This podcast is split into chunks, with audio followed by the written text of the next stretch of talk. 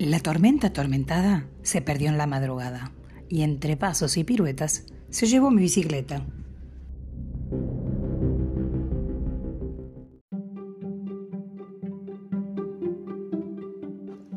Doña Pepa la pelota vio la luna reflejada. Le quería dar un beso y en el agua se mojaba. Doña Pepa la pelota el beso no pudo dar. Olvidó que todavía nadie le enseñó a nadar.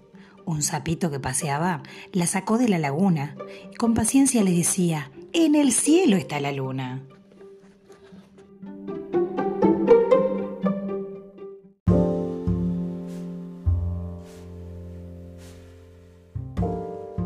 Descansa el viento por la mañana. Dicen que duerme cubierto en lana, que sueña historias de trenes viejos que lo pasean, lo llevan lejos. Él se acomoda en los asientos y escucha cantos y algunos cuentos. Por la ventana mira las calles, autos y perros de muchas talles. Y si descansa por la mañana, sopla más tarde, sopla con ganas.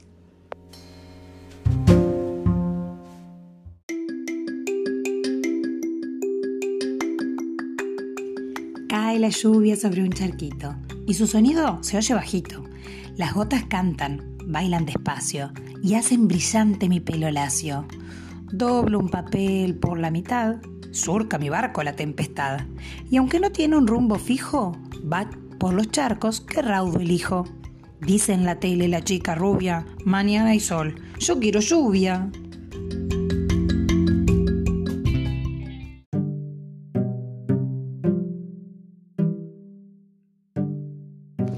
¿Viste la luna? Está rota, comenta Pepe a Mirella.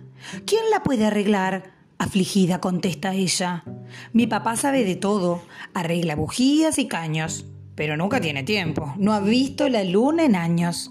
Una idea se me ocurre para completar la luna. La mitad de algún melón o una rica media luna. Y van con una escalera a enmendar la luna rota. Llevan una ensaladera y también media pelota. No logran llenar la luna. Para ir al cielo aún le falta. Dice Pepe preocupado. La escalera no es tan alta. Ambos se dan por vencidos y se olvidan del problema. Hasta un día en que ellos notan que la luna ya está entera. ¡Ey, Miresa! grita Pepe. Te lo dije el otro día que a la pobre luna rota mi papá la arreglaría.